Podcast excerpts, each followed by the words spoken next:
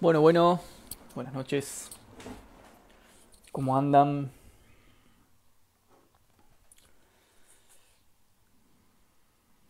Buenas noches, buenas noches. Tengo un mosquito. Tengo un mosquito adentro de la taza. ¿Qué hace un mosquito adentro de la taza, chabón? Cualquiera. ¿Cómo andan? Buenas noches, saludos a todas y a todos. Bienvenidas, bienvenidos al vivo de hoy. Hoy va a ser un vivo más académico, un poquito más conceptual, después del delirio eh, de ayer a la noche. El delirio de ayer a la noche eh, tocaba restituirnos, emplazarnos y volver a la filosofía. ¿Cómo andan? Buenas noches, buenas noches a todas y a todos. Bueno, igualmente creo que el vivo de ayer fue un, fue un vivo necesario también. Fue un poco un delirio, pero, pero fue necesario, un poco más humano, más descontracturado. Me parece que era, fue una instancia necesaria en el devenir fenomenológico de este espacio. Ahí se suma la compañera de Chile, Den Fractal de Amor, se suma Joy acompañándonos con un tela vejez, dice Joy, sí, bueno, después de los 30, olvídate. Tecito, este es tecito de manzanilla. Bien. Em, bueno, como decíamos, claro, acá dice Manuel, había que darse un respiro.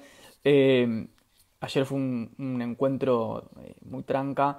Hoy quería compartirles unas ideas eh, que tienen que ver con eh, la relación entre el dinero y la culpa, o la relación entre el dinero o lo dinerario en sí y la percepción de la culpa de clase.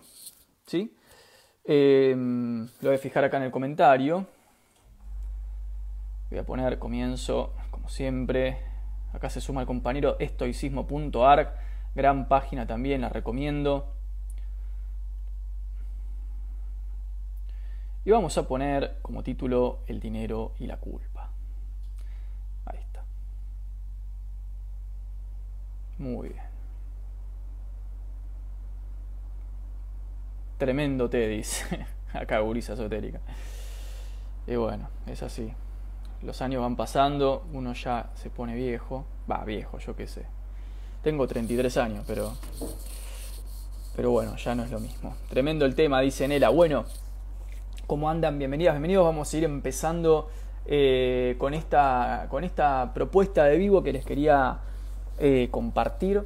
Em, en principio también les quería contar que estoy muy contento personalmente porque eh, he ganado un concurso en una universidad nacional para formar parte de un equipo de cátedra, eh, además de las actividades que ya venía desarrollando, lo cual me pone muy feliz y quería compartirlo con, con ustedes. Em, bueno, en fin, acá ahí saludan, se van conectando de distintas partes. Buenísimo. Bueno, el tema de la culpa y el dinero.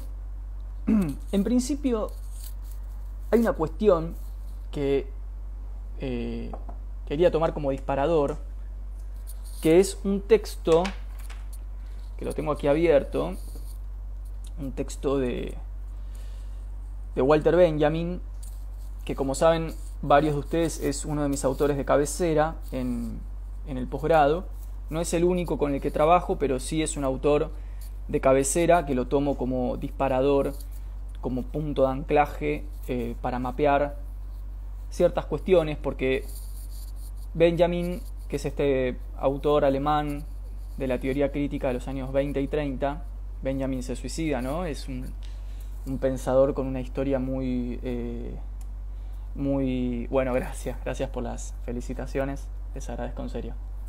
Em, Benjamin es, un autor con una historia personal muy complicada, ¿no? Era demasiado genio para las academias alemanas de su época, con lo cual ni siquiera le entendieron su tesis doctoral cuando la presenta, entonces no pudo nunca ingresar como catedrático.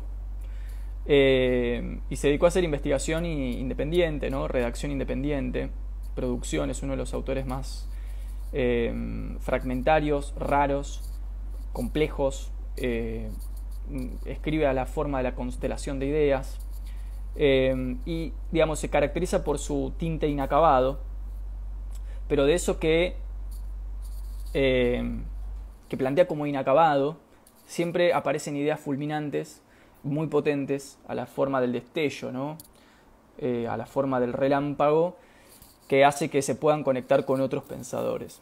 Y Benjamin tiene un texto que lo pueden encontrar eh, de forma libre y gratuita, como debería ser todo el conocimiento que produce el ser humano, sin trabas ni filtros, em, en Internet, que se llama El capitalismo como religión.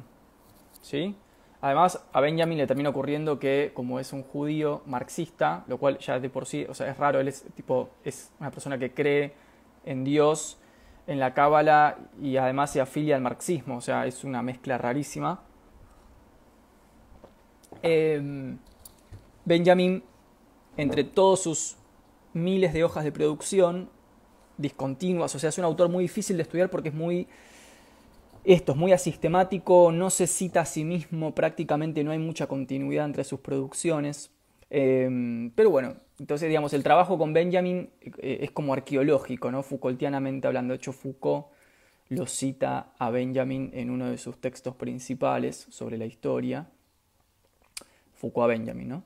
Y, y, señala esto del carácter como explosivo del pensamiento benjaminiano. Y Benjamin, como decíamos recién, escribe este texto que está disponible en internet que se llama El capitalismo como religión.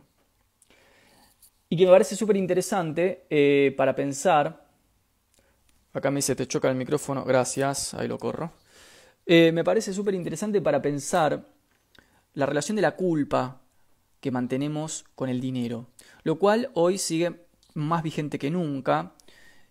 De hecho, se puede apreciar en muchísimas, prácticamente en todas nuestras discusiones, en nuestros debates, en las chicanas de los debates, eh, a los que estamos tan acostumbrados, ¿no? Entonces, bueno, por ejemplo, uno escucha o lee a gente diciendo, eh, vos sos revolucionario, pero usas Instagram y tenés un iPhone o un celular, ¿viste? Bueno, en principio a esa gente lo primero que hay que hacer es eh, prohibirle que hable hasta que aprenda sobre Marx, porque, digamos, es desconocer la teoría marxista decir eso en la medida que Marx lo primero que dice es que hay que usar la tecnología para la revolución, hay que dejar que las fuerzas productivas se desarrollen en la historia para que la revolución llegue.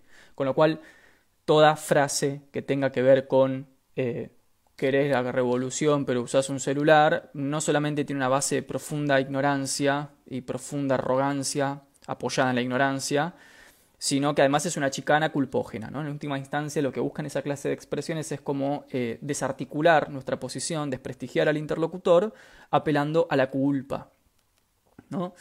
Eh, Entonces, eh, pero eso no pasa solamente ahí. Eso no pasa solamente ahí. Por ejemplo, estamos plagados de culpa de clase.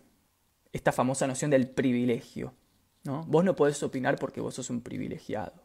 Porque vos no pasás hambre. Entonces vos no podés opinar. ¿Por qué? No sé muy bien. Pero habría como una especie de fundamento culturalista según el cual hay como que eh, no tener celular y ser pobre para poder opinar de ciertas cosas.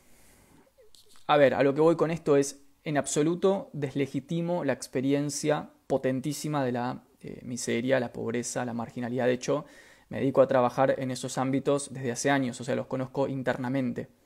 Eh, he trabajado en cada uno de esos ámbitos y conozco no solo a la gente, sino a las características de esos ámbitos. He estado de clases tanto en la cárcel, en los barrios, en bachilleres populares, en colegios públicos, colegios privados, eh, universidad pública, digamos, he estado en todos los espacios habidos y por haber.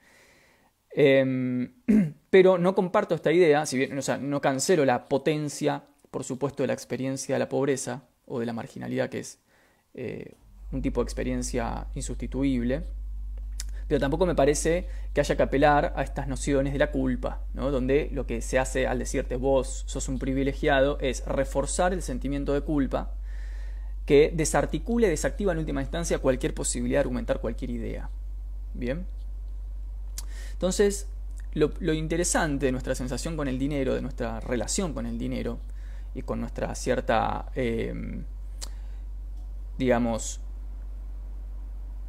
experiencia de estar ubicados socialmente en algún sector, es que justamente estas relaciones culpógenas no desaparecen, sino que están reforzadas constantemente, no solamente entre nosotros, porque obviamente estamos acostumbrados a eh, herirnos y separarnos entre nosotros, que somos siempre los de abajo, pero bueno, el poder nos enseñó a, separarnos y nos enseñó a odiarnos por tener tal o cual celular o tener tal o cual vestimenta o decir tal o cual cosa o usar tal o cual ropa eh, o tener tal o cual pañuelo el poder nos enseñó muy bien a, odiarnos y enemistarnos entre nosotros, pero más allá de eso, o sea, de las heridas que nosotros nos cometemos entre nosotros, también, por supuesto, que estas lógicas culpógenas, que son la base de los motores ideológicos de muchísima de la comunicación social contemporánea, también tienen una naturaleza vertical, es decir, descienden de ciertas esferas de la comunicación hegemónica e impactan, ¿no? recaen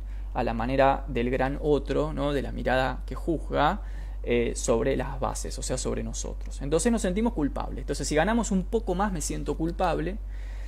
Si eh, tengo un poco más de dinero que otro me siento un privilegiado.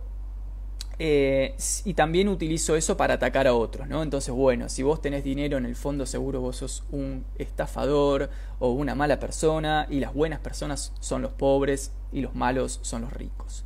Y yo no comparto esas lógicas, me parece que son binarismos eh, que en última instancia no solamente son epistémicamente insuficientes, históricamente inadecuados, sino que además son moralmente afines a el poder que nos domina, ¿no? al poder hegemónico.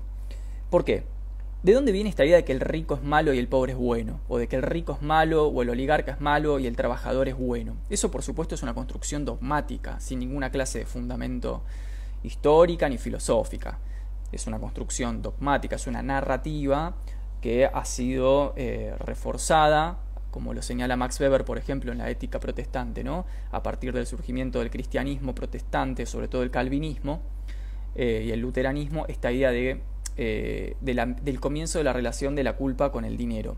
Pero, a diferencia del protestantismo que puso en la acumulación de dinero un punto de salvación, un elemento salvífico, ¿no? esto lo dice Weber en el la ética protestante, justamente uno de los pasos ideológicos de la reforma es plantear la idea de que cuanto más uno trabaja y más poder adquisitivo y dinero tiene, entonces más asegurado tiene el cielo, entre comillas. ¿sí?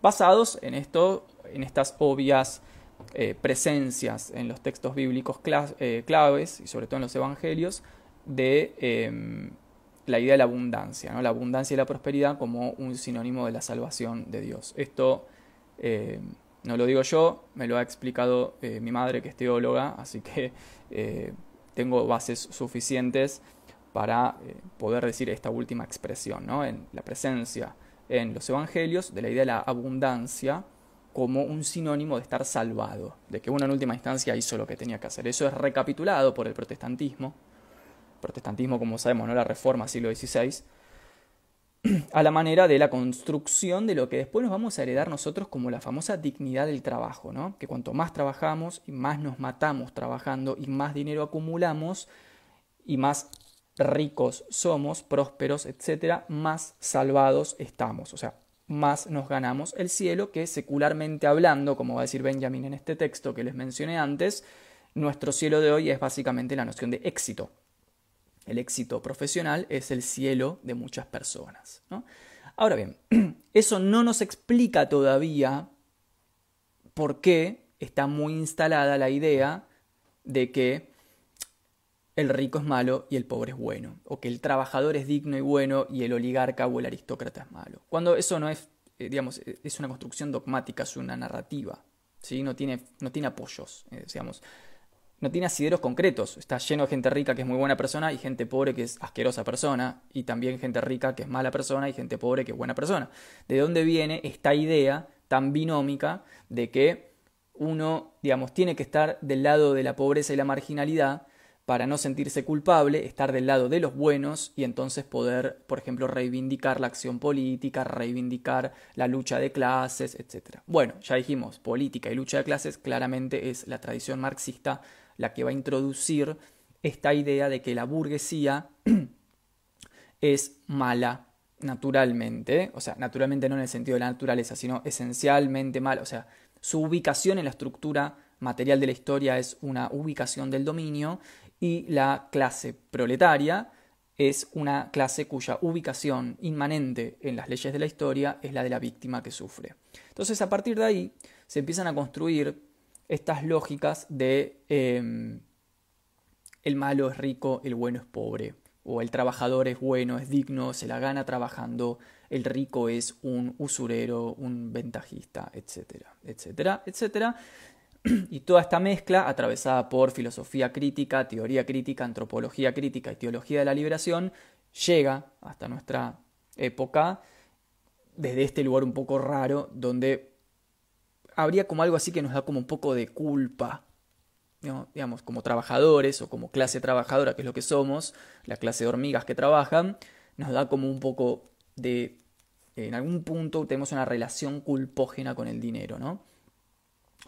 Entonces es muy interesante pensar en primero la, la, la, la inserción ideológica que el marxismo, sobre todo el marxismo revisitado del siglo XX, que por ejemplo migra en los años 60 a las teologías de la liberación, por ejemplo en los 60, en los 70, eh, que también es revisitado por la Escuela de Frankfurt, que es revisitado por muchos autores del postestructuralismo, eh, construye, ¿no? no es que construye, pero favorece esta idea de que, bueno, si uno es revolucionario, no tenés que tener teléfono y tenés que ser pobre y morirte de hambre y ser comprometido y no sé, cosas así.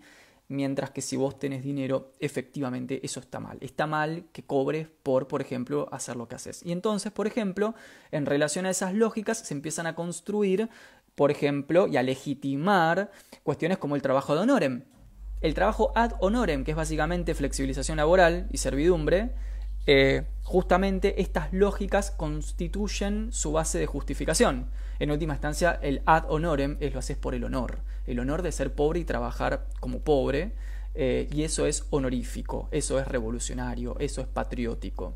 En cambio, si vos tenés dinero y vos cobrás por tus conocimientos y por todo lo que te rompiste el lomo estudiando por saber lo que sabes, entonces sos un mercenario, sos un capitalista, no sentís amor por lo que haces. Es decir, esto está plagado, no estoy diciendo nada que ustedes no lo sepan porque lo deben escuchar a diario, es parte del mainstream, es parte de la prensa, es parte de las redes, es parte de los debates familiares, de los debates entre amigos. Acá pone va la pasantía, totalmente, totalmente. Em, hola desde Venezuela, saluda. Después dice Mauro en la moneda. En la moneda el valorar puede ser cualquiera, no tiene límites, entonces el dinero da un poder que no tiene límites. Totalmente. Bueno, en fin, yo vengo a desmantelar estas lógicas porque me parecen lógicas abstractas, reduccionistas, afines al poder, o sea, terminan siendo afines al poder porque el poder logra lo que quiere, que es que los pobres quieran ser pobres, eh, que nosotros los trabajadores querramos trabajar gratis, mientras que, por supuesto, la riqueza real se la quedan los sectores concentrados. O sea, estas lógicas terminan siendo afines a lo que el poder busca, que es la reconcentración de riqueza, es decir, que el trabajador se sienta digno con su salario y con su gremio y siendo semipobre y que no quiera tener plata y que piense que los que tienen plata son malos. Bueno, me parece que terminan siendo discursos que son afines al poder y además de eso me parece que son dogmáticos, abstractos y sobre todo reduccionistas. Y como filósofo tengo la tarea de denunciar reduccionismos, abstracciones, falacias, etcétera, etcétera. Entonces, la pregunta del millón es, ¿qué pasa con esta clase de discursos. Acá dice George Simmel, habla sobre el dinero y el intercambio. Totalmente, Adrián. Y hay que decir que George Simmel es uno de los pensadores fundamentales para entender a Walter Benjamin. ¿sí? Benjamin está muy influenciado, lee mucho los textos de Simmel y por eso Benjamin hace todo un análisis del dinero y del capitalismo, sobre todo como una religión.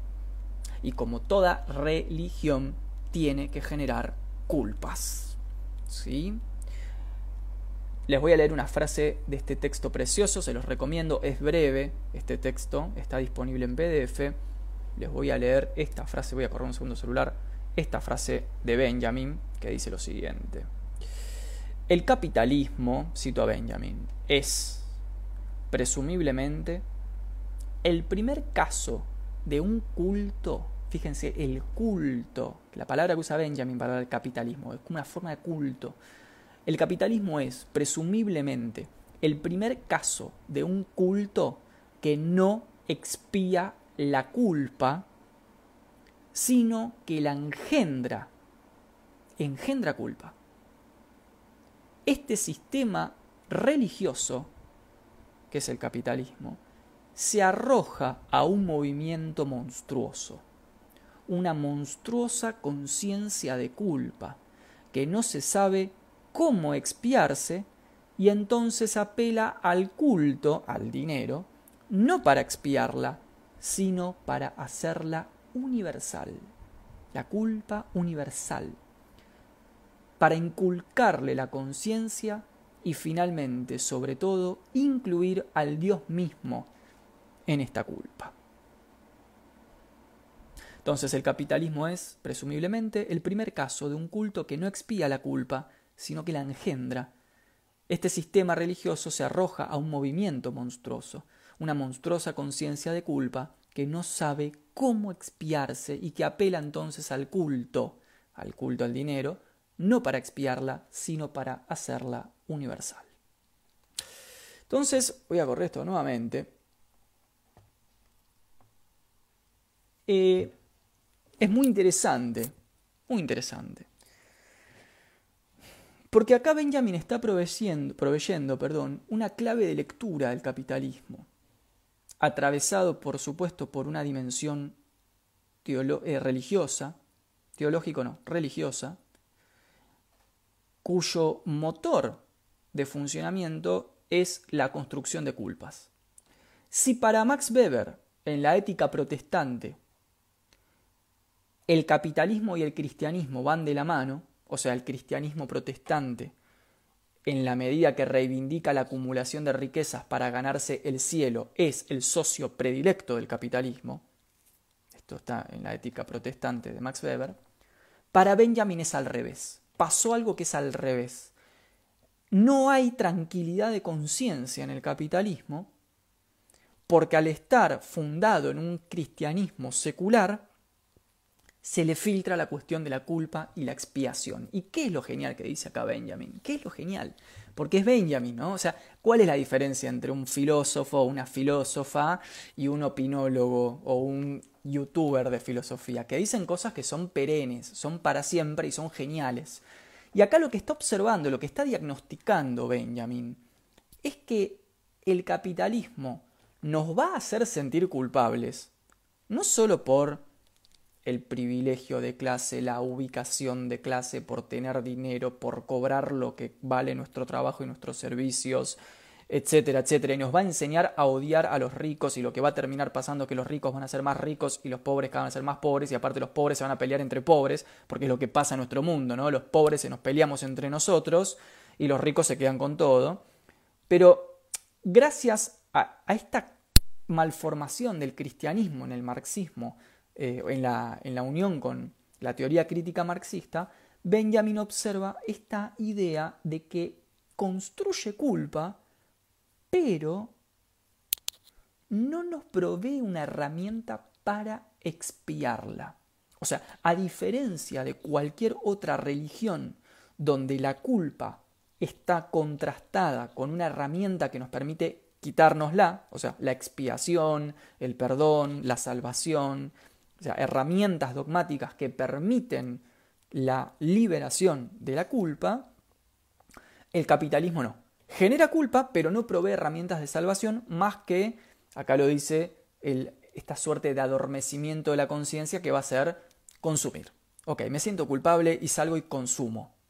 Y trato, a la forma del círculo vicioso del adicto, de eliminar la culpa en el consumo. O sea, es una lógica profundamente narcótica, profundamente adictiva te enfermo, te hago sentir culpable, por esto que vos mínimamente tenés, sencillamente por lo que tenés, y vas a tratar de expiar esa culpa en la reproducción de la patología, o sea, en el consumo. Entonces, así como el adicto siente toda una serie de emociones negativas y va y recae en el consumo, al, al consumidor del capitalismo le va a ocurrir para Benjamin lo mismo.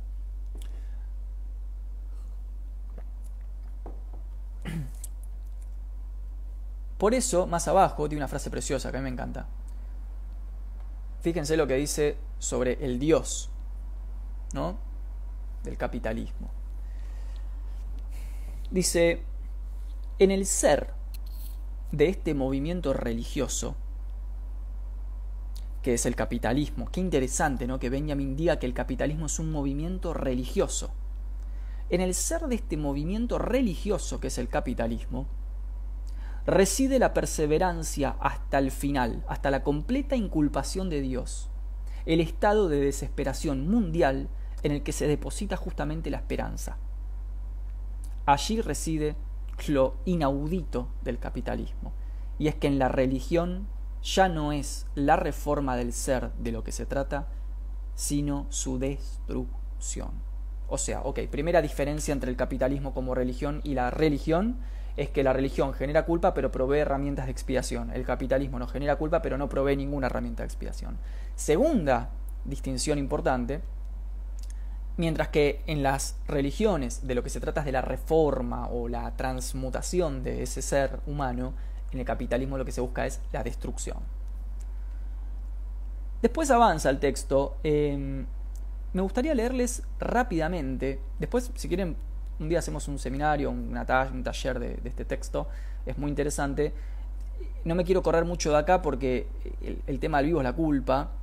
Acá saludan, un abrazo gigante eh, para todos los que se están sumando.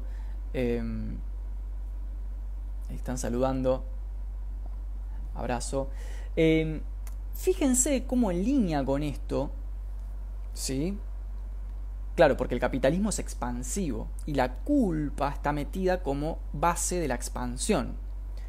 En esa base de la expansión transida de culpa aparece una interesantísima crítica que le hace Benjamin a Nietzsche, lo cual me encanta. Me encanta porque creo que es una crítica muy acertada. ¿Por qué? Porque Nietzsche, como ya lo, lo hemos comentado varias veces,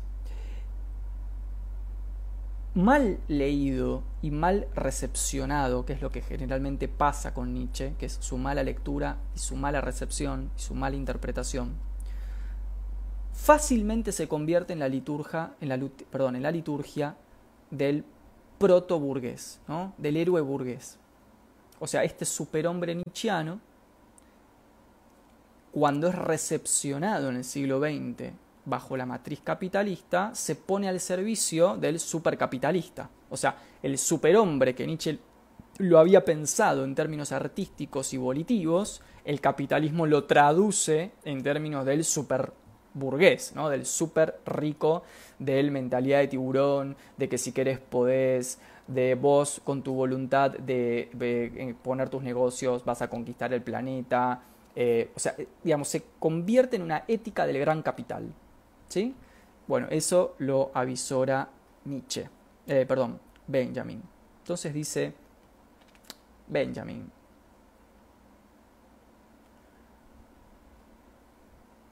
La expansión de la desesperación, la expansión de la desesperación al rango de condición religiosa del mundo. Fíjense esta frase, ¿no? La desesperación convertida en la condición religiosa del mundo, en este ámbito la trascendencia de Dios ha caído. Ya no hay Dios. Dios se retira.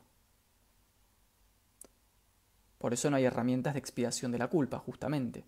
Porque me siento culpable, porque cobro por lo que hago, sencillamente por lo que estudié, eh, me siento culpable por la relación con el dinero, etcétera, etcétera, pero no hay frente a quién refrendar esa culpa, no hay herramientas de expiación como si dice Benjamin que lo hay en las religiones ortodoxas. Por eso dice la trascendencia de Dios ha caído. Pero Fíjense, no está muerto, dice Benjamin. Dios no está muerto. Acá le está hablando a Nietzsche. Cuando Nietzsche dice Dios ha muerto, Benjamin dice, no, no, no, Dios no está muerto. Está incluido en el destino humano, dice Benjamin. Este tránsito del planeta hombre a través de la casa de la desesperación, en la absoluta soledad de su senda, absoluta soledad, es el etos que define Nietzsche. Este hombre es el superhombre, el primero que comienza a practicar de manera confesa la religión capitalista. Tremendo. Uno lee esto y dice, bueno, chau. O sea, nada de lo que yo pueda escribir puede alcanzar este nivel de genialidad. O sea, no solamente la concreción estilística y la belleza con la que escribe Benjamin, que por suerte, por suerte es un gran literato, entonces escribe bien, aparte de ser filósofo, pero la concreción de la idea, ¿no? El superhombre de Nietzsche es el confeso capitalista. ¿No? Vuelvo a leer. Este hombre que es el superhombre es el primero que comienza a practicar de manera confesa la religión capitalista. Su cuarto rasgo es que su Dios debe ser mantenido oculto. Solo cenit de su inculpación podrá ser invocado. Más abajo, para cerrar la cita, bastante más abajo, dice Benjamin, el tipo del pensamiento religioso capitalista se encuentra magníficamente pronunciado en la filosofía de Nietzsche.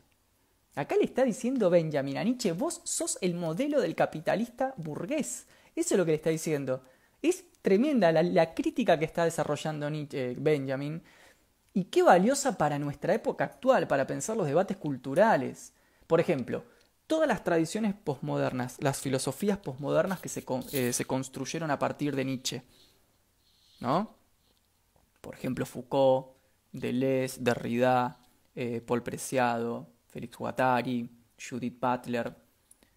Esas filosofías posmodernas que salen de Nietzsche, que parten de Nietzsche, ¿son afines al capitalismo o no? Porque si Benjamin tiene razón y Nietzsche es afín al capitalismo, entonces, por transitividad, el progresismo es afín al capitalismo, no el progresismo, perdón, el posmodernismo es afín al capitalismo. Porque su base doctrinal fundante sale de Nietzsche. De hecho, eso lo dice Foucault en la, en la microfísica del poder. El primer capítulo de la microfísica del poder de Foucault es la genealogía de la moral. Y acá Benjamin está diciendo, vos me hablas del superhombre, la voluntad de poder, y en el fondo lo que es voluntad de consumo y culpa, culpa y consumo, culpa y consumo, y ese es tu superhombre. Entonces agrega Benjamin, el pensamiento del superhombre coloca el salto apocalíptico no en la conversión, no en la expiación, no en la expurgación o en la penitencia, sino en el incremento discontinuo que estalla en este último tramo. El superhombre es aquel que ha arribado a la modernidad sin conversión, el hombre histórico, el que ha crecido atravesado por su propio cielo. Cierro la cita, dice Benjamin abajo de todo, avanzo, eh, varios renglones no los estoy leyendo, después busquen el texto, el capitalismo es una religión hecha de mero culto, pero sin dogmas. Tremendo, ¿no? esa capacidad que tiene este tipo de ser tan genial. El capitalismo es una religión hecha de mero culto, culto al dinero, un culto atravesado por la culpa por el culto al dinero. O sea, culto al dinero y después me siento culpable por la el culto al dinero, pero sin dogma. No hay dogmas. No, claro que no hay dogmas. No es una religión oficial, no es la ortodoxia religiosa. Entonces el sujeto capitalista tiene una relación muy patológica con el dinero. Primero está obligado socialmente a eso, pero cuando quiere acercarse a eso se siente culpable porque hay toda una serie de mecanismos ideológicos que le van a hacer sentir mal por acercarse al dinero, obvio. Entonces no tiene herramientas, no tiene dogmas para poder purificar esta situación de ambivalencia. se torna profundamente patológico, sintomático. Le retorna constantemente la culpa, pero a la vez siente la presión social y de época por, digamos, ser evaluado en términos de poder adquisitivo dinerario. Capitalismo es una religión hecha de culto, pero sin dogmas. Tremendo. Tremendo. Quería plantear esta idea. Yo la dejo planteada nomás, para que la charlemos, para que la pensemos. tiré así tres, cuatro ideas de un, texto, de un texto de Benjamin. Digo, porque creo que el problema con el dinero y con la culpa y con la relación de presión que tenemos con eso va mucho más allá del dualismo facilongo entre burguesía y proletariado, en que entre el rico es malo y el pobre es bueno, el pobre es digno y el rico es un oligarca malo. Esas construcciones doctrinales, por ejemplo, de los marxismos o los nacionalismos, son construcciones narrativas. Yo conozco gente que tiene mucha guita y es muy buena gente, y conozco gente pobre que es, o sea, que maneja redes de trata, o sea, que está metida en las redes de trata de menores. Y conozco gente al revés, gente marginada que es un ser de luz, y también gente rica que es un ser de luz. O sea, como que para mí lo que hay que limpiar es este dogma, y por esto es un dogma, porque es apodíctico, es infundado, que pretende amalgamar el plano de lo moral con el plano de lo adquisitivo, como si hubiera una relación necesaria y suficiente entre la dimensión de la materialidad y la dimensión de la moralidad. Si nosotros pudiéramos mostrar desde la filosofía que la relación entre lo material y lo moral no es necesaria, es decir, no es universal y constante, sino que se puede deconstruir, se caen las doctrinas, por ejemplo, marxistas o las doctrinas nacionalistas, donde el oligarca es malo y el trabajador es digno, y en el marxismo donde el proletario es revolucionario y tiene conciencia y bueno, tiene que ganar la conciencia, ¿no? Hay de ser en sí y el ser para sí, pero no importa. Digamos, tiene conciencia y lucha, va a luchar y el burgués lo domina, ¿no? Digo, me parece que son visiones dualistas narrativas dualistas que fueron muy afines a intereses de época, pero que no permiten explicar el fenómeno antropológico, ni de nuestra relación culpógena con el dinero, pero a la vez obligatoria, y va a decir también Sisek y Lacan con goce, porque en toda culpa hay un goce, hay una relación morbosa, ¿no? Ahí les recomiendo, creo que está el compañero de Pensar con Sisek, pueden seguir su página, y también les recomiendo el texto de Sisek del sublime objeto de la ideología, donde habla del goce, ¿no? Porque claro, acá hay, son mecanismos complejos, me parece que estos binomios, ¿no? No, no, dan cuenta ni de la experiencia antropológica, ni de la experiencia social, ni histórica. ¿No? Eh, eso es lo que, lo que me parece. O sea, ¿cuál es el problema de que si uno sabe sobre algo, por ejemplo, o uno sabe hacer algo, cobre muy bien por lo que sabe hacer? Sea lo que sea. ¿eh? ¿Cuál es el problema? Digo, em, yo creo que el problema es, y esto es lo que Hablaba el otro día con mi madre, ¿no? Que ella, es, como decía recién, es, teóloga y conoce muy bien los textos eh, bíblicos en detalle. Claro, el texto bíblico, digamos, si, no hay mejor lugar para pensar en culpas y mandatos eh, en relación a la abundancia del dinero que la Biblia. O sea, es, no, hay, no, hay, nadie mejor quizás que un teólogo para poder pensar el tema de la relación culpógena con la prosperidad. Pero ella lo que me decía es, el problema no es en, lo, en los evangelios, por ejemplo, o en la en los textos sagrados. El problema no es la prosperidad o la abundancia. El problema es cuando uno no la reparte. Ese sería el problema.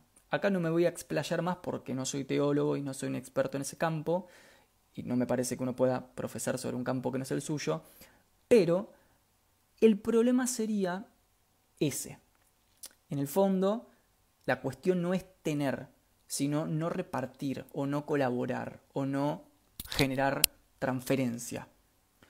Ahora, en ningún momento, por ejemplo, según me contaba mi madre, esta es mi fuente en este momento porque no tengo otras fuentes más serias de teología que mi eh, madre, que es además profesora universitaria de teología, eh, en ningún momento el mensaje es que hay que ser pobre para Em, o sea, nunca es explícitamente eso. Aparecen aforismos donde aparece la figura de la pobreza o del pobre que es salvado, pero nunca el mensaje es hay que ser pobre, hay que, o sea, nunca es un deber ser, un mandato de pobreza para ganarse el cielo. La figura del pobre aparece, por ejemplo, en los evangelios, en una relación dialéctica de confrontación con el que tiene abundancia. Y el problema es que el que tiene abundancia, su problema en sí no es que tenga abundancia, sino que no la comparte. Entonces quizás el problema no sea tener dinero, sino sencillamente que uno amarroque todo para sí mismo y nunca brinde nada a otros de manera desinteresada. Dar y recibir, quizás sea la ecuación magistral. Tener y dar. Quizás el problema sea solo recibir, o cuando uno solo recibe y no distribuye. Ahí sí para mí hay un problema. Pero em, yo, ¿por qué quería, em, quería compartir esto? Porque, no sé ustedes, a ver, acá voy a leer un poco lo que ponen ustedes. Em, a ver, a ver, a ver. Acá piden un vivo con mi mamá. Bueno, eh, sí, algún día haríamos un vivo con ella. Eh, ¿Por qué digo esto? Porque estoy pasando. me gustaría ver qué es lo que ustedes están eh, poniendo, ¿no? Pero. Mucho tiempo fui muy del chip de que el rico seguro que es un cagador y el, y el pobre es digno y trabajador, ¿no? Y obviamente yo soy pobre y trabajador, o sea, todo, creo que los que estamos acá, al menos yo personalmente, somos de la clase trabajadora, el sector trabajador. Y con el tiempo empecé a pensar que, que ¿por qué? ¿Por qué era así? O sea, ¿qué? ¿Es necesariamente así? ¿Cuál es el vínculo necesario o de necesariedad entre moral y poder adquisitivo? ¿Es, ¿Es, necesariamente así que el que tiene plata es malo y el que es pobre es bueno? Si les interesa también, otro lugar donde aparece este debate es en el debate, valga la redundancia, que les compartí el otro día en el feed entre Sisek y Peterson, donde justamente Peterson le va a poner como crítica a Sisek en un momento de todas las críticas que le pone, es la cuestión de el, de que dónde está justificado ¿no? que, el, que el burgués va a ser malo y el proletario va a ser bueno. O sea, ¿cómo se justifica una cuestión de antropología material con una cuestión moral? Eso ¿Por qué es así? No hay fundamento. Como decía China, la China del supermercado, ¿por qué? No hay por qué. Es así. Para el marxismo es así. El marxismo, por ejemplo, nunca cuenta por qué el burgués es necesariamente malo. Lo plantea como una clase que se consolida a partir de su dominio histórico. Y eso es real. No estamos diciendo que no haya un dominio histórico, por supuesto que lo hay. La pregunta es, digamos, ¿qué, significa esto de la clase, de las dos clases? Em, ¿Y cuál es la relación de necesariedad en términos antropológicos con la dimensión de lo moral? Esa me parece la, pregunta. Entonces, como lo que yo pienso, ahora voy a los comentarios, voy cerrando y voy a los comentarios, así no lo hacemos tan largo tampoco. Como lo que yo pienso es que tenemos que empezar a amigarnos con la idea de que somos merecedores de nuestros saberes como trabajadores. Em, digo, ¿Cómo, es que operan estas ideologías en, nuestra, en nuestra cabeza, estos chips, em, en, nuestro, en nuestra mente, y cómo la filosofía debería venir a desarticular esta cuestión? Por ejemplo, otra vez, vuelvo a decir lo que es al principio del vivo, Marx nunca dijo que hay que ser pobre para hacer la revolución. Es decir, cuando uno se encuentra con alguien que te dice, otra vez, ah, bueno, vos querés la revolución, pero tenés un teléfono y usás Instagram bueno, es una pobre alma condenada que no leyó un solo, una sola línea de un texto de Marx y repite lo que le dicen los mainstream de derecha eh, para deslegitimar los discursos revolucionarios. Marx lo primero que dice es que hay que dejar que se desarrollen las tecnologías y las fuerzas productivas para el proceso revolucionario. O sea, de hecho, lo más marxista del mundo es usar un celular, entre comillas, para colaborar con un movimiento histórico. O sea, no es eso lo que define la revolución en el marxismo. Pero bueno, no importa. A lo que voy es, después los nacionalismos en el siglo XX van a reafianzar esta lógica eh, a partir de la noción de la oligarquía y el trabajador, ¿no? donde el trabajador siempre es la víctima de la explotación y el oligarca es el explotador. Que no estoy diciendo que esas leyes no sean así, por supuesto que son así. Yo soy el primero en decir que hay que literalmente organizarnos postas más allá de Instagram organizarnos, eh, mancomunarnos, revitalizar eh, nuestras identidades y orígenes comunitarios y realmente pensar en cambiar el orden material de las cosas. O sea, yo no soy una persona, para los que me conocen, que reivindico eh, la tibieza y que desconozco las relaciones de poder. Pero me parece que esta lógica de sentirnos culpables por el dinero termina siendo afín al poder, porque lo que hace es que la gente se aleje de eso, de esa riqueza, por sentirse culpable y que esa riqueza se la sigan acaparando el 2% de la población mundial que acapara el 98% de la riqueza. Entonces, ¿desde dónde se supone que vamos a articular un movimiento político para disputar poder real a, no sé, pónganle los, nombres que gusten, burguesías, aristocracias, oligarquías, poder, yo que sé, lo que quieran, que vamos a ir con palos y, con las banderas a una plaza. No, digamos, hay que tener herramientas y eso se, necesita poder adquisitivo. O sea que incluso en términos políticos, o sea, en términos de movimiento y acción social política, incluso en esos términos, más allá de la lógica individual del consumo, incluso en esos términos, es necesario el poder adquisitivo y material. ¿O cómo piensan que se conforman los ejércitos de los países? ¿De dónde se, con qué recursos se construye una fuerza militar? Entonces, Em, nada, como que estoy en una época donde estoy cambiando ese chip de, ah, si sos rico, sos malo y si sos pobre, sos bueno, que lo tuve mucho tiempo, fue una gran falta de mi parte, una gran, una, una gran repetición dogmática de mi parte, y, estoy pensando que, que no, que justamente cuando dejemos de sentirnos culpables por el poder adquisitivo, em, seguramente vamos a poder dejar de trabajar ad honorem, o ser trainees, o ser pasantes, y vamos a poder tener gremios fuertes, yo que sé lo que sea, o reclamar el valor real que nuestros estudios, nuestros trabajos y nuestras dedicaciones tienen. Y entonces ya para el poder no va a ser tan fácil negociar. Claro, porque para el poder es muy fácil tirar migajas cuando lo que tiene el otro lado es una población tomada por la culpa, por el miedo, por la desesperanza. Imagínense del otro lado una población, una población, un gremio. A mí, de hecho, para mí los gremios tienen que desaparecer, son una institución anacrónica. O sea, no, no cumplen ninguna función. Esa es mi visión. Acá tengo encontronazos con otros compañeros que forman partes de gremios. Yo no formo parte de gremio. Me parece que los gremios son instituciones históricamente anacrónicas, son del siglo XII.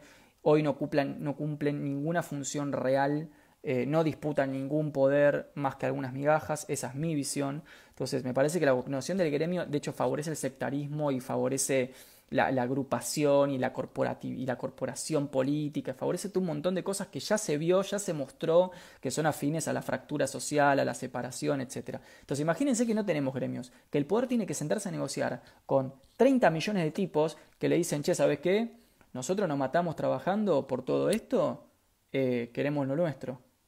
Ah, ¿no? Ah, bueno, somos 30 millones, ¿eh? No somos 500. Imagínense. Entonces, Creo que como mi pensamiento está muy atravesado por lo político desde siempre, de hecho siempre lo dije para mi gusto y la lectura que yo hago la de la filosofía, y de hecho mi, posgrado es en filosofía política, porque creo que lo político es lo único real que hay hoy de lo, para hablar, de lo único valioso. Eh, es más valioso que hablar de deseo y cuerpo, y sexualidad, y lenguaje, y performatividad, y que si giro afectivo. Me parece que todo eso está muy bien y hay que trabajarlo y hay que investigarlo, pero dentro de la esfera general de la dimensión de lo político. Esa es mi valoración al menos. Entonces, dentro de esa valoración, donde lo político se impone como problema general de la humanidad por sobre si te gusta acostarte con dos personas o con diez personas, o si te percibís varón o te percibís mujer o masculino o femenino, que está muy bien también, digo, no tengo ningún problema, me parece que excelente que se trabajen esas cosas, pero dentro de una jerarquización subordinada con respecto a la esfera de lo político, entonces, no puedo dejar de pensar que estas cosas tienen una relación con el poder. O sea, ¿por qué al poder le sirve que me sienta culpable por tener un mejor auto, una mejor casa, crecer socialmente, ascender socialmente, que a mis amigos les vaya mejor, a mis vecinos les vaya mejor, a mi familia les vaya mejor? ¿Por qué? ¿Será porque es afín a algo en algún punto? Entonces, bueno, nada, tenía como... Quería, que vengo pensando, no lo tengo muy cerrado igual, pero lo tengo bastante trabajado. Les recomiendo el texto, les recomiendo que comparen el texto de Weber de la ética protestante con el texto de Benjamin, con el capitalismo como eh, religión. Eh, y nada, si quieren la semana hacemos un, encuentro a modo de seminario, trabajamos los dos textos fuerte, tienen mucha tela para cortar y dos visiones muy interesantes sobre la relación entre cristianismo y culpa y capitalismo, ¿no? Eso, capitalismo, cristianismo y culpa. En, el, en Weber el cristianismo es afín al capitalismo, o sea, en el sentido que genera el sujeto capitalista que va a trabajar sin parar hasta que muera, convencido de que en eso se le da una relación de ganancia al cielo. y en Benjamin el análisis más complejo, sobre todo porque Benjamin también articula el análisis con psicoanálisis, o sea, el análisis de él con psicoanálisis. Entonces mete cuestiones de la culpa, del inconsciente, de lo prohibido, de lo totémico, mete cosas que tienen que ver con eh, lecturas quizás no tan sociológicas como la de Weber. Em, bien. Acá dice Mauro, para Aristóteles la política es la herramienta ética por excelencia, totalmente. Son tan corruptos los gremios que perdieron a la naturaleza por la que fueron creados, comparto. Acá dice Mariana, no coincido con que no haya gremios. Me parece muy bien que no coincidas. Valoro eso. Si querés, tenés todo el espacio para eh, sumarte al vivo y comentar tus argumentos o los podés leer, poner acá y los leo. Me encanta que no coincidamos, ¿eh? me parece excelente. O sea, cuando, cuando nos pienso como comunidad y nos pienso como familia, o sea, como una familia enorme que cada vez somos más debatiendo filosofía, yo admito, como en cualquier familia, que haya disidencias, así que me parece excelente. Eh, me parece que hay que dialogarlo y que son justamente disidencias que son disparadores que permiten rearticularnos entre nosotros y fortalecernos y hacer esto que Hegel quería, que era que en el gran universal final estén todos los posibles particulares contenidos para que todos los posibles particulares estén contenidos en el gran universal final, tienen que manifestarse como disidencia, como determinación de la determinación reflexiva. Así que me parece excelente el momento de la tesis y la antítesis. Em, ¿Qué más? Acá dice, ¿cuáles serían los beneficios del gremio? Dice Oscar. Bueno, para mí ninguno, más que eh, te peleen un 1.3% de, mejora salarial cada 63 años, eh, pero respeto que hay compañeras y compañeros para las que sí hay una importancia, así que no lo cierro, lo dejo abierto para los que quieran dar otro punto de vista. Em, acá dice Oscar, una humanidad sin políticos. Sí, o una humanidad donde lo político seamos, sea la humanidad, o sea, seamos nosotros, las comunidades como lo fue durante siglos, donde, como ya lo fue, digo, ya fue así. Em, totalmente, yo creo que la noción, esto que Weber va a llamar el político profesional, la construcción del político profesional es uno, eh, fue un gran error, creo que fue un gran error, un gran error histórico, un, gran error teórico, un gran error metodológico. No, hay algo ahí que nos cagaron en el medio. esa idea de la construcción de... Porque esto fue... ¿De dónde sale la idea del político profesional? Eh, el político profesional surge de las culturas liberales de la modernidad. De hecho, Rousseau había rechazado la idea del político profesional. Rousseau lo que decía era que cualquier forma de pensar a la representación política, o sea, al político que te va a ir a representar, o sea, ¿se entiende, no? ¿Hubo algún punto en la historia donde nos convencieron de que un desconocido nos iba a representar a nosotros? Y que eso se llamaba democracia. Que un desconocido nos representara a nosotros y que iba a hacer todo por velar por nuestros intereses. Ese desconocido, que no me conoce ni a mí, ni a mi familia, que no sabe ni qué hago, ni qué quiero, ni qué busco, ese desconocido, en algún punto de la historia eso pasó y se legitimó. Entonces Rousseau dice, Rousseau tiene el famoso contrato social, que para mi gusto es como condición de lectura básica de la filosofía moderna, pero tiene otro texto mucho más lindo, que es el discurso sobre la desigualdad entre los hombres. Y tanto en el uno como en el otro, Rousseau dice, y Rousseau es un republicano, no es un zurdo, no es un marxista, obviamente está escribiendo dos siglos antes que Marx, ¿no?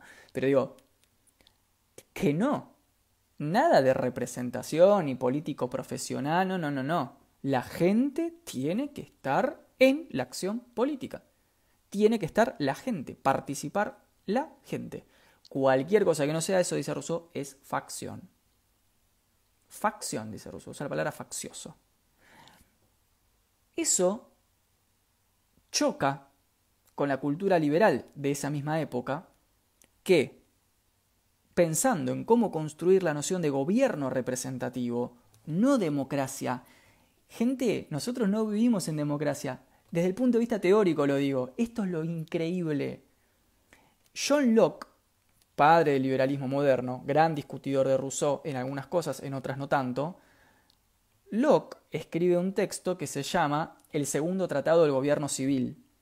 En el segundo tratado del gobierno civil, el primero tuvo muy poca tirada porque Locke le hace algunas correcciones, Locke funda las bases doctrinales del liberalismo moderno. Obvio, ese liberalismo en nuestra época está súper manoseado y súper revisitado y reformulado, igual que el marxismo e igual que el republicanismo. Pero no importa. En principio, Locke escribe el segundo tratado del gobierno civil. Locke nunca habla de democracia, literalmente. Busquen el segundo tratado del gobierno civil, busquen la palabra democracia. ¿Cuántas veces aparece la palabra democracia? Nunca. Locke habla del gobierno. El gobierno de representantes. Hoy, a ese gobierno de representantes se le llevó adelante esta, este pequeño cheat, este pequeño hack de llamarlo democracia. Si Rousseau se levantara y mirara lo que hay hoy, diría, no entendieron nada, esto no es democracia. Si se levantara Aristóteles, el primer pensador de la democracia seriamente, se levantaría y diría, esto no es democracia. Esto es un gobierno de pocos que dicen representar a los muchos, y los muchos creen estar siendo representados por los pocos. Y para que muchos crean estar siendo representados por pocos, es increíble el nivel de manipulación ideológica y cultural que se tiene que llevar adelante. Un gran pensador que va a analizar esto, el fenómeno de la manipulación de las masas, de los muchos, por parte de unos pocos, es un pensador del siglo XVI, de los años 1500, si no me acuerdo mal, 1560, si no me acuerdo mal, búsquenlo y corríjanme, que es Etienne de la Boyette. Etienne de la Boyette, en el siglo XVI, se da cuenta de que las masas, hoy la noción de masa es una noción actual, no, no existe en el siglo XVI, pero vamos a decir, él dice los, los plebeyos o la servidumbre, o sea, nosotros, los muchos, por algún motivo extraño, creen en un monarca que les dice que los está cuidando y que los está representando. O sea, dice es, el texto que escribe Tim de la Boyette, donde dice esto, se llama, fíjense el nombre del texto, Discurso de la servidumbre voluntaria. Servidumbre voluntaria. Los muchos voluntariamente deciden ser serviles de los pocos, bajo el nombre de representación pública, de gobierno de representantes. Hoy, de forma pervertida, en el sentido de lo invertido, llamado democracia. ¿Sí? Democracia. Yo no sé dónde ustedes ven que estemos en algún poder. Yo no siento que tengamos ningún poder real. Eh, y es muy interesante para pensar estas lógicas en sincronía con otras lógicas, quizás más como las que estuvimos trabajando al principio del vivo, más lógicas antropológicas como la relación con la culpa y el dinero. Entonces, un desconocido te va a representar. Vos no te preocupes, te vamos a representar. Pero si te acercas a la riqueza te vas a sentir muy culpable además, ¿eh? Así que mejor dejar que nosotros te representemos mientras vos además te vas a esforzar por ser pobre, lo más pobre que puedas para que no te acerques a la riqueza. Lean el discurso de la servidumbre voluntaria de Tim de la lean a Rousseau y lean a Locke. De Rousseau pueden leer el contrato social, sobre todo el capítulo 13 en adelante, si quieren no, más, 15 en adelante. Y del el segundo tratado del gobierno civil, lean la parte de los fundamentos del gobierno, donde Locke dice nada de democracia, dice gobierno de representantes. Hmm, a ver, gobierno de representantes, o sea, lo que tenemos hoy nosotros, ¿no? Electoralismo, eso después se convierte en electoralismo gobierno de representantes, de unos pocos que van a servir a unos muchos, el surgimiento del político profesional, dice Weber, el gobernante de oficio, que gracias a él, y atento porque con esto cierro lo de la culpa, gracias a él yo puedo desentenderme de la acción política y pública y dedicarme a mi trabajo, a mi familia y a mis gustos personales individuales. Entonces, ¿cuál es la fuerza ideológica que tiene el modelo de representación? Que nos permite ser egoístas. O sea, nos permite desentendernos de lo que Aristóteles llamaba la vida activa, o sea, la vida pública, para dedicarnos exclusivamente a nuestros pequeños intereses, a nuestras eh, vocaciones personales. Entonces es muy seductor. Porque realmente, ¿quién quiere cada 10 o 15 o 20 días o X cantidad de días tener que ir a la asamblea, ir al foro, pelearse con el vecino? Nadie quiere eso. O sea, es real que la participación pública directa, como la pensaron Aristóteles y Rousseau, está llena de escollos. O sea, digo, hoy es un trabajo, sería un trabajo cultural muy fuerte que nos enseñen a sentirnos gustosos con eso. ¿Se entiende? Entonces, la idea del gobierno de representantes, falsamente llamado democracia, es, vos no te preocupes, nosotros nos encargamos, vos dedicate lo tuyo. Y como eso nos gusta mucho porque somos perezosos, egoístas e individualistas, entonces lo sostenemos. La pregunta del millón es, ¿hasta dónde lo vamos a sostener? Esa es la pregunta del millón. Y cierro con esto de la culpa. Encima, este motor culpógeno que estamos mostrando desde el principio del vivo con el dinero opera como gran significante amo con respecto al gobernante. Eh, mirá, el gobernante se está haciendo cargo del problema, este maneja el poder, mientras yo soy un trabajador y entonces, no, vamos a apoyarlo, mirá, está ahí peleándola por nosotros. Nosotros quién somos para opinar si no tenemos poder real, hay que estar ahí, ¿eh? ¿Vieron que esa gente, esa gente que dice eso, hay que estar ahí, hay que tener poder para hablar, ¿no? ¿Quién somos nosotros? Lógica de la culpa, lógica del plebeyo. Eso es lo que dice Tiende la Boyet, pensamiento servil, culpógeno que sostiene estructuras condescendientes gracias a la comodidad y la culpa. Claro que tenemos la oportunidad de hablar y de pronunciarnos políticamente. Yo no pedí no estar en el poder. Si me lo ofrecieran lo agarraría igual que cualquiera de los que estamos acá. Y lo agarraríamos todos. Y nos organizaríamos y seríamos una comunidad. ¿Quién? O sea, no es que no estamos ahí porque no queremos o no podemos o no nos interesa o nunca lo pensamos, es porque están cerrados, como dice Chomsky, los mecanismos de la democracia para las bases. Pero en Chomsky dice, ¿no? Dice, la democracia formal, está, está acorazada, no es real que la gente pueda participar digamos, concretamente de las estructuras democráticas. democráticas. Las, las, bases, las bases están excluidas, están por fuera de la injerencia del, ejercicio del poder. Entonces dice Chomsky, son en realidad estructuras vacías. Es una democracia formal, conceptológica, pero no es real. Entonces, primero, ninguno de nosotros nació, eh, pidió o eligió nacer en el sector social en el que nació. Con lo cual, ¿por qué me tengo que sentir culpable por eso? No sé. Segundo, no soy culpable ni vos, ni yo, ni nadie de los que estamos acá de la pobreza del mundo. Con lo cual todas esas frases al estilo, ay, vos te quejás pero porque nunca pasaste hambre, no es mi problema, no lo pedí yo. Trato de hacer lo que puedo, hacemos todos lo que podemos, damos la mayor cantidad de tiempo que podemos a los problemas sociales desde donde podemos y desde nuestro lugar, pero no es nuestra culpa. Nosotros no generamos el mundo así como está. Llegamos acá, nacemos en una familia y estos son los problemas.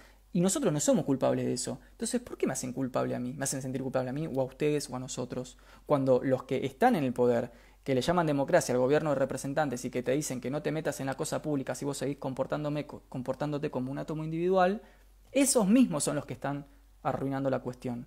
Entonces, no cierra por ningún lado. Hay que desarmar estas estructuras de la culpa. No, güey, pero esa persona está en el poder, hay que para, para opinar de política hay que estar, ¿eh? porque mira que mira qué héroe que es este, es el gran padre, mira todo lo que hace por nosotros, el padre. Esas lógicas paternas hay que desarmarlas. Son lógicas fálicas, paternalistas, de sumisión. El día que nos ofrezcan a la sociedad, a la comunidad, a nosotros, negociar poder, ahí ese día vamos a ver si la gente no acepta formar parte, aunque sea un minuto y medio, de decisiones realmente importantes y no de la pavada de ir a tirar un papel en una caja cada cuatro años. Entonces, Creo que es muy grosso el fenómeno de la culpa y la secularización al interior de las sociedades modernas, porque es un problema de condicionamiento ideológico, con el dinero, con el poder adquisitivo, con la culpa de clase, con el privilegio, con los gobernantes, con lo democrático. Prácticamente nos enseñan a sentirnos mal por todo, por existir, básicamente. O sea, la existencia misma es culpógena. Entonces yo creo que hay que desarmar eso. Y que desarmando eso va a ser un gran elemento de organización y acción política. Real, real, tipo material, eh, o sea, forma, gente formando cosas reales. Eh, ahora, mientras que sigamos sintiéndonos culpables porque tengo un celular más nuevo mientras mi vecino tiene hambre, eh, para mí vamos a estar pensando todo mal, todo mal. Bueno, veo que ahí, nada, quería compartir esto. Eh, bocha de comentarios. Ahí, esperen que... Uy, estoy para abajo. hay un montón de cosas. Ahí está. Em, acá dice Lula, el poder no se ofrece, se ejerce.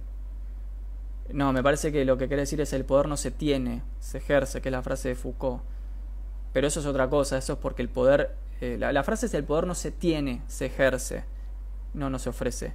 Y eso tiene que ver con que en Foucault el poder no tiene una dimensión metafísica, sino que es un esquema relacional. Em, por eso dice Foucault, no podés tener algo que no existe como tal, sino que es un esquema de relaciones. Eh, y está bien, esa es la forma que tiene Foucault de pensar el poder, em, y uno puede estar de acuerdo no. Yo no, comparto la visión Foucaultiana del poder, em, tengo una visión material del poder, pero comparto, o sea, tengo colegas Foucaultianos, eh, mi mejor, leyendo con Pepe, amigo mío de la Facu, él es un Foucaultiano y es un genio y lo banco fuerte y tenemos altos debates, él desde Foucault y yo con Benjamin y nos tiramos materialismo y estructuralismo y bueno, es así, banco, banco todo. Yo, digamos, yo no comparto algunas tesis Foucaultianas sobre el poder, pero me parece que, Foucault es un filósofo importantísimo. Eh, Acá dice, lo peor, dice Brian, lo peor es que las mayorías eligen líderes mesiánicos políticos y no ideas. Totalmente, de hecho está re bueno que pongas la palabra mesiánico.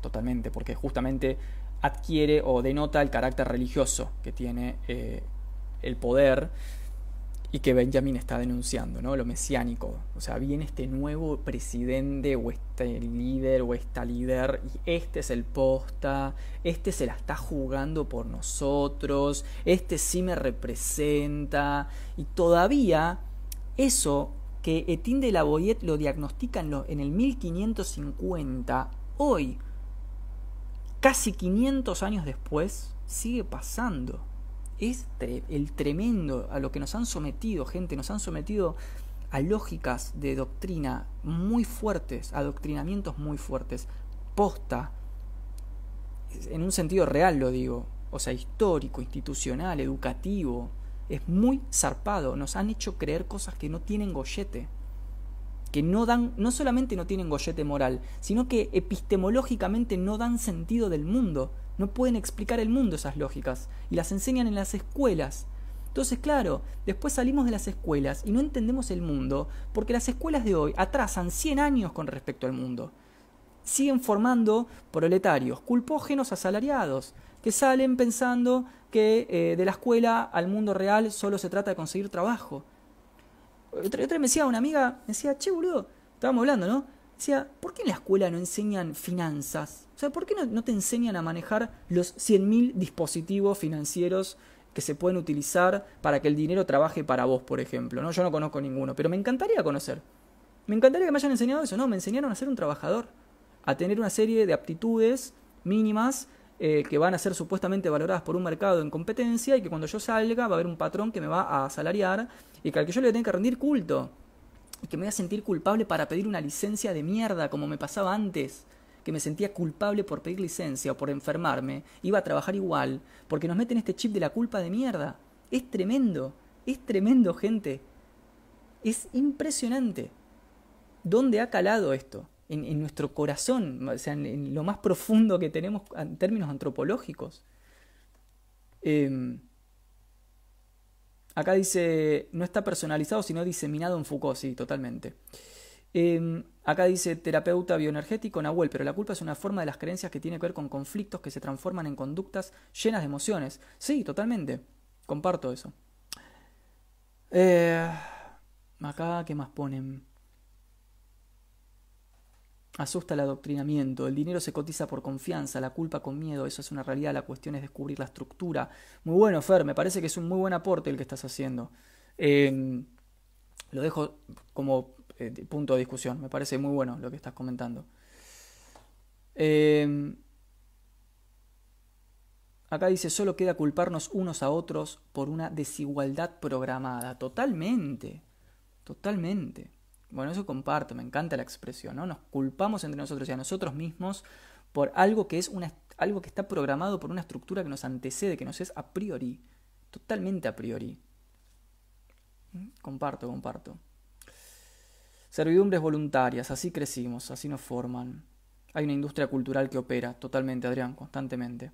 Educación financiera, totalmente. La educación es funcional al sistema capitalista. Sí, en realidad es interesante el tema de... Acá me parece que en términos históricos adquiere valor diferenciar entre capitalismo y Estado-nación. Porque en realidad, por ejemplo, cuando Bourdieu analiza la construcción de la escuela, lo que él dice es que la escuela es muy afín al Estado-nación que ahora, digamos, circunstancialmente es capitalista, pero que hay una cuestión más que tiene que ver con lo nacional, con lo patriótico y que por supuesto sí está motorizado por una serie de intereses productivos. O sea, la escuela obvio que responde a intereses productivos. No hay forma de que la escuela sea algo en lo que el Estado invierta dinero si no es para que esté al servicio de sus intereses. Pero ¿qué clase de persona puede no entender eso? Yo veo, a veces, yo trabajé mucho tiempo en la escuela media, Em, va, mucho tiempo no, unos cuatro años hasta que huí despavorido. Por suerte, gracias a Dios, pude ubicarme en otras estructuras educativas y de trabajo más de, campo y, más de territorio. Eh, hoy, gracias a Dios, tengo la posibilidad en Bariloche de, hacer territorio y de estar con, con, gente real y no con lo que pasa en una escuela, que a mi gusto no es real, es más un romanticismo de la educación que algo real.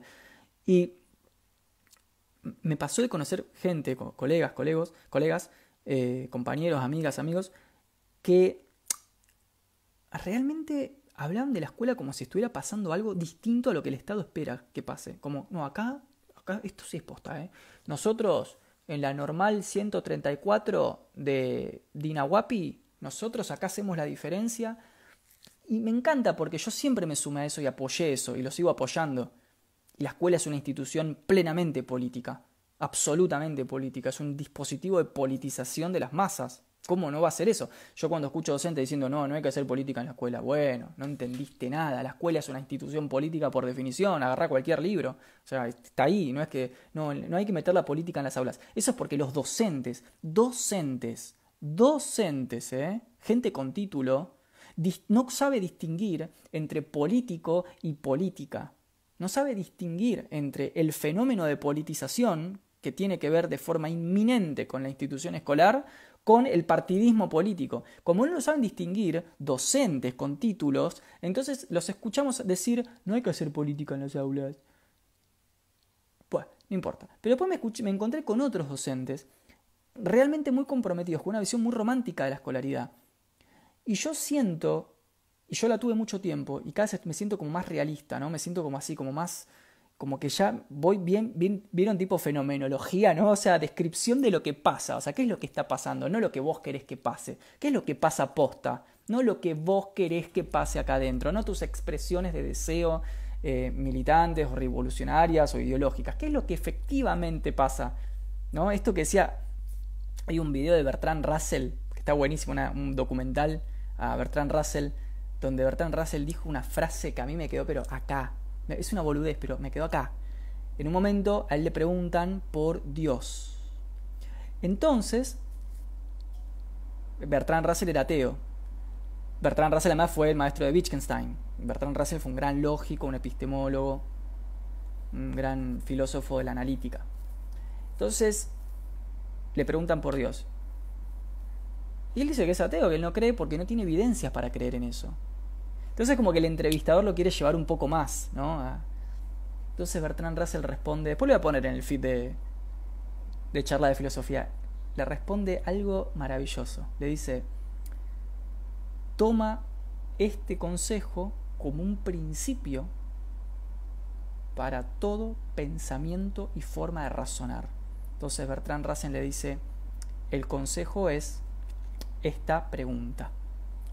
¿Cuáles son los hechos. ¿Cuáles son los hechos? Russell dice, what are the facts? No lo que vos querés, lo que vos esperás, lo que vos quisieras, lo que te dijo tal persona que va a pasar, lo que tu deseo quisiera algún día que... ¿Cuáles son los hechos? Dice Russell. ¿Cuáles son los hechos en las instituciones educativas? ¿Cuáles son los hechos en la historia de los gobiernos? ¿Cuáles son los hechos históricos en las historias de las agendas latinoamericanas? No lo que el discurso ideológico dice que algún día, no lo que te dijeron que se podía hacer pero al final no se puede, no lo que te dijeron que no se puede y al final lo hicieron sin preguntarte, pero que en realidad hay que bancarla porque... No, no, no. ¿Cuáles son los hechos? Dice Bertrand Russell. Y dice Russell que esa pregunta es una pregunta directriz para cualquier pensamiento adecuado. Y yo creo en eso. Antes no lo creía, ahora lo creo. Entonces me parece que esto, ¿no? Es como re importante al momento de pensar nuestras instituciones, sobre todo la educativa, donde hay mucho de deseo de que pasen cosas que no pasan nunca. Y me parece que el hecho de estar atravesado de mucho deseo y de no ver cuáles son los hechos, justamente hace que no podamos cambiar estas instituciones. Justamente. ¿Por qué? Porque dejamos de ser estratégicos. El poder es estratégico y nosotros no. ¿Por qué? Porque nosotros pensamos en términos del deseo de lo que queremos y el poder piensa en términos de los hechos concretos. Entonces el poder arma estrategias concretas. Nosotros no. Nos peleamos por boludeces, por pañuelos, por discursito, por ideología, por barricada, por militancia, por el gremio, por la pavada. Nos peleamos por el deseo de que algún día esté esta persona y no esta, y la rosca y la lucha y la pavada. Mientras que el poder se arma y se arma estrategias concretas. Nosotros no podemos hacer eso porque no pensamos en los hechos concretos, pensamos en lo que nos gustaría que sea la escuela. A mí me gustaría que la escuela algún día. Y una cosa de la romantización que nos mantiene en un limbo, que del, que nos cuesta muchísimo salir. Entonces, nada, eso, me parece que, que tenemos que ser más inteligentes en, en cómo se, se ha construido al antropos, a esto que Hannah Arendt llama el homo laborans, ¿no? el trabajador biológico, con toda una ideología de la culpa y de su relación ideológica con el poder, que es afín a ese poder. No sé, yo lo siento así, no sé qué piensa. A ver qué más. Acá dice... Hay mucha de comentarios, a ver, voy a una pregunta. Eh,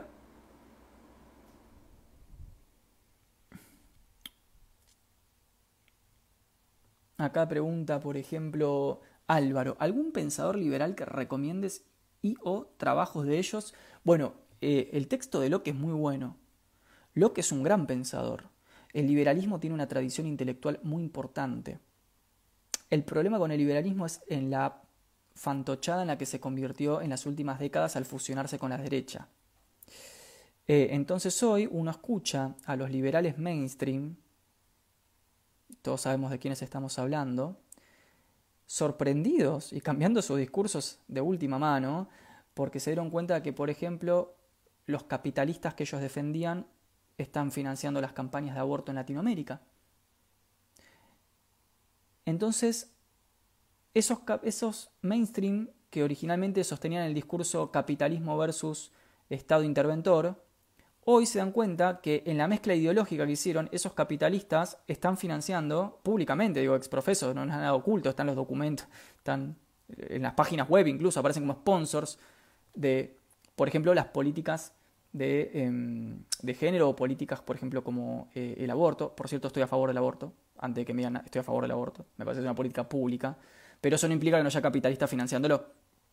Entonces, estos mainstream liberales, que en realidad son gente de derecha que se hace llamar liberal, o liberales de derecha, que es como la peor combinación posible, los liberales de derecha son los que financiaron los golpes de Estado en Latinoamérica, los que acompañaron económica e intelectualmente los golpes de Estado. Es lo peor que puede haber, son como la mezcla más rancia de las dos cosas. Porque cuando uno es de derecha de derecha o liberal liberal, aunque seas sos como digno en el sentido que sos puro con tu doctrina, yo qué sé, pero cuando sos liberal de derecha es como raro, ¿viste? Es como esa gente medio... Mm, ¿qué hiciste acá? Entonces, esos que antes, hace un mes atrás, un año atrás estaban hablando de capitalismo versus Estado, ahora están hablando de globalismo versus patria.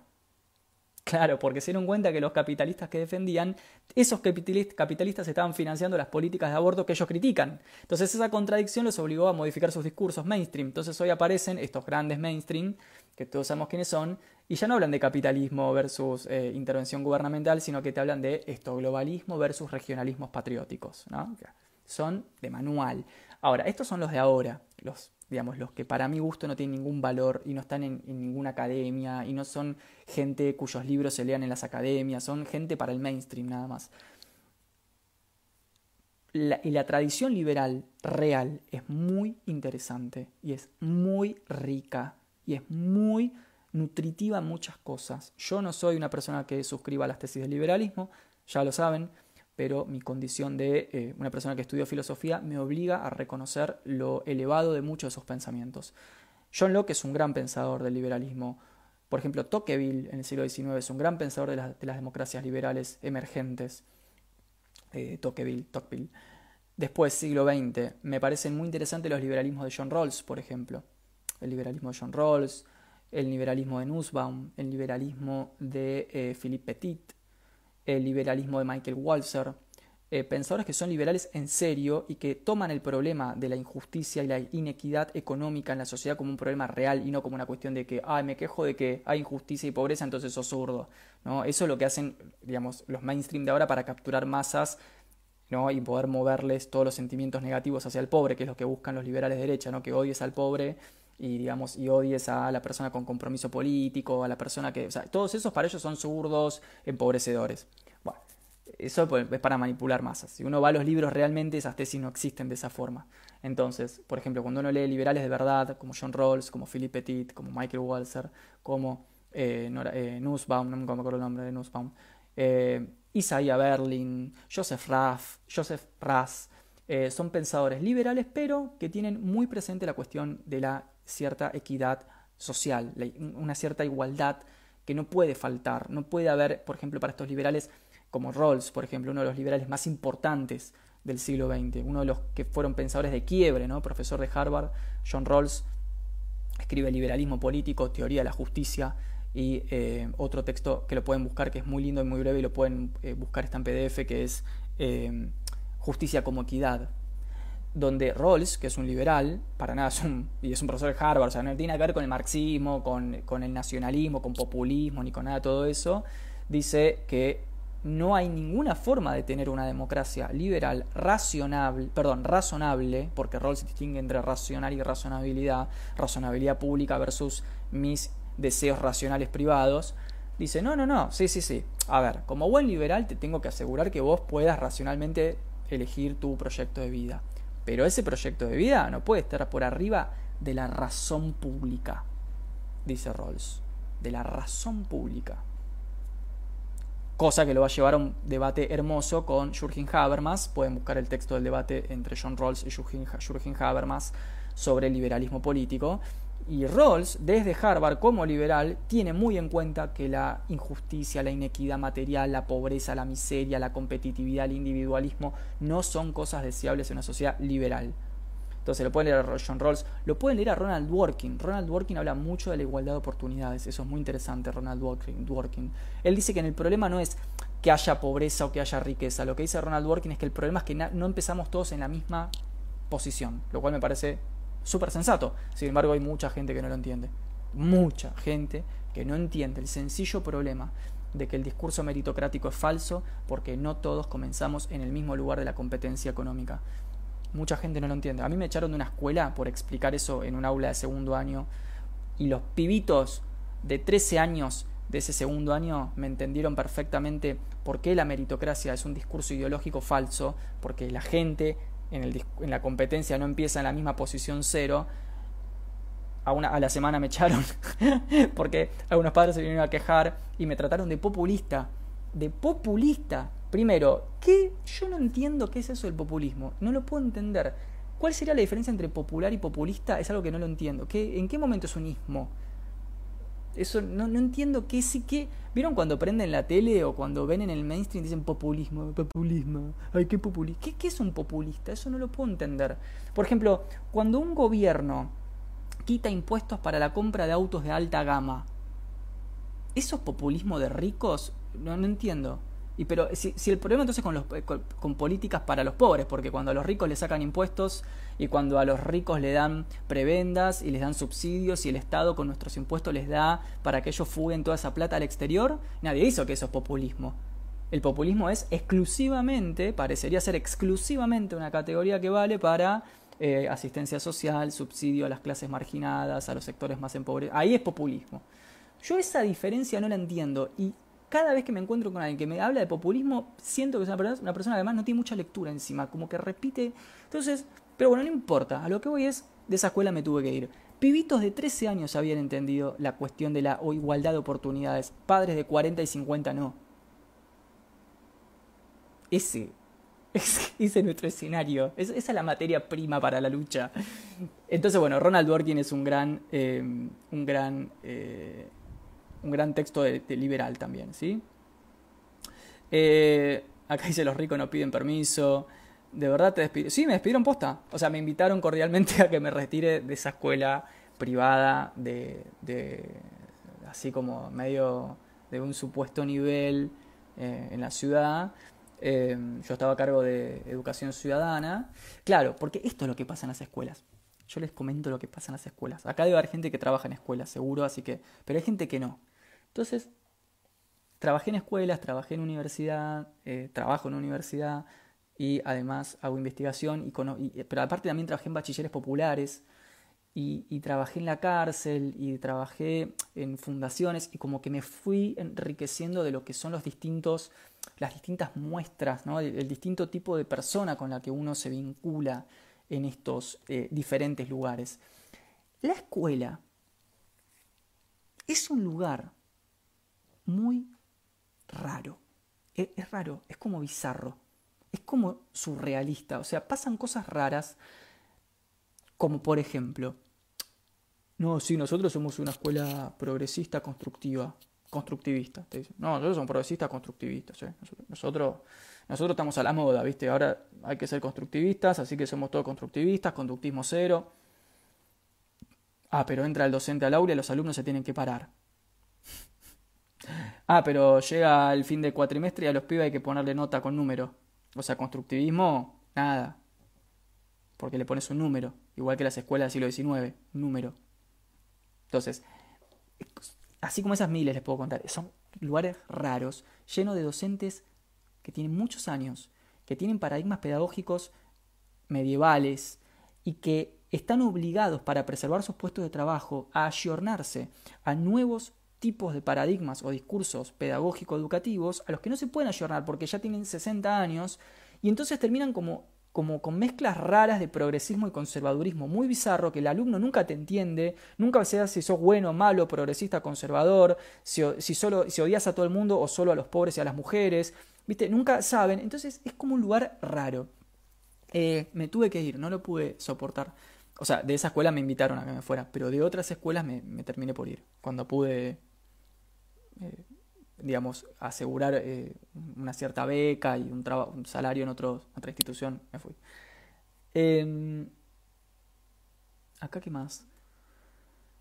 Ah, sí, acá dice Sofía, hay que pedir permiso para ir al baño. Totalmente, sí, sí. O sea, las mismas escuelas que dicen ser que están haciendo la lucha, que dan la lucha en el aula, y que son constructivistas y que aparte esto, esto es algo que ay me pone de la nuca, gente, me pone re mal. Perdón que perdón que esté vomitando esto, no sé por qué estoy vomitando esto, pero me o sea, me fui metiendo en algo que me tocó muy de cerca, ¿entienden? O sea, Claro, ¿qué pasa con las escuelas y con los docentes? No solamente hay docentes rancios que no se pueden ayornar a los tiempos nuevos, entonces son como después productos raros entre lo viejo y lo joven, sino que además de eso, hay docentes y sobre todo directivos de escuela que tienen esta presión como cultural de tener que ayornearse a ciertos movimientos eh, eh, progresistas, a, ciertos progresismos. Entonces, escuelas que son de una matriz profundamente tradicional, terminan aplicando políticas internas bizarras para no quedar como atrasadas con respecto a otras escuelas. Entonces, por ejemplo, termina pasando que, como somos progresistas, eh, ya no, la escuela no es un lugar de, no sé, transmisión de saberes, sino que ahora la escuela es, y esto te lo ponen en los formularios, en las planillas, uno tiene que reproducir esto, ¿no? Por parte de una presión extorsiva que vos lo tenés que reproducir porque si no te quedas sin trabajo, obviamente. Entonces ahora la escuela es un ámbito de entrecruce de los cuerpos en la dimensión del lenguaje, donde las, el giro afectivo, las emocionalidades de los estudiantes y los docentes, y está muy bien, pero no tengo nada en contra de eso. Me encanta si fuera sincero. Y el tema es que no es sincero. Me encantaría si eso fuera sincero, pero no es sincero. Porque después, en la práctica efectiva, hay notas con número, a los pibes les hacen pedir permiso para ir al baño, las pibas siguen sometidas a los mismos abusos y a los mismos tratos de mierda por parte de los profesores que hace 50 años. Y entonces es todo fachada. Eso es lo que va, todo no, no quiero generalizar. Seguro que hay escuelas recontracopadas donde posta las políticas son integrales con respecto a las prácticas internas y eso lo aplaudo y lo festejo. Pero al menos las que a mí me tocaron eh, es como, no, es una mezcla muy rara, es muy rara. Eh, una vez, uy no, esto fue... me da vergüenza ajena, boludo. Una vez trabajaba en una escuela en un técnico. la directora tenía como, no sé, 70 años. La señora, que era una señora, nunca, jamás en la vida tuvo ninguna capacitación, ninguna formación, ninguna actualización, nada parecido algo asociado al progresismo cultural. Nada. O sea, es un colegio donde yo trabajaba, técnico de la Patagonia, Ustedes saben que no hay federalismo en Argentina, es mentira que hay federalismo. O sea, Buenos Aires hace una cosa y el resto de las provincias hacen lo que quieren. Y es como que, bueno, si más o menos vamos juntos, joya, y si no, vemos. Es como que no es verdad que es, federal. Em, es como el mito de la democracia, bueno, el mito del federalismo, esas cosas. Bueno, em, entonces el interior es como que tiene sus propias lógicas, ¿no? Y esta señora, claro, un día se empezó a dar cuenta de que las chicas y los chicos del colegio, o muchas chicas y chicos del colegio, que en la Patagonia les digo que es distinto con respecto a las, a las metrópolis, ¿no? con respecto a las grandes ciudades, al menos de Argentina. Siempre en el interior el progresismo cultural eh, tiene muchas más dificultades que en las grandes ciudades, muchísimas más, porque hay cuestiones de eh, otras relaciones con la tierra, otras relaciones con las eh, comunidades originarias, la persona del interior eh, es una persona más de su pueblo, digamos, la cuestión de la permeabilidad con el progresismo eh, va empíricamente mucho más atrás, o sea, no es como las grandes ciudades que uno ve que de golpe no toda esa fugacidad, en el interior no pasa tanto. Pero o sea, en el marco de eso, esta señora empezó a ver que algunas alumnas y algunos alumnos del colegio empezaron a hablar con lenguaje inclusivo.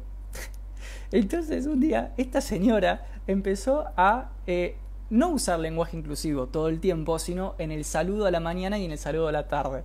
Entonces, decía, mientras izaban la bandera y los pibes todos formados en fila, tipo lo más tradicionalista y lo más siglo XIX del planeta, decía, buenos días les estudiantes, decía. Yo decía, no señora, ¿por qué dice esto? No diga esto, por favor. Les estudiantes pero a ver, no en un marco de sinceridad conceptual, porque otra vez, si eso fuera en un marco de sinceridad conceptual, todo bien. Pero lo usaba como de a ratos el lenguaje inclusivo en los momentos donde estaban todos los chicos y las chicas del colegio reunidos, pero al mismo tiempo era eh, realmente muy bizarro. Bueno, esas cosas pasan un montón. Em, ahí estamos.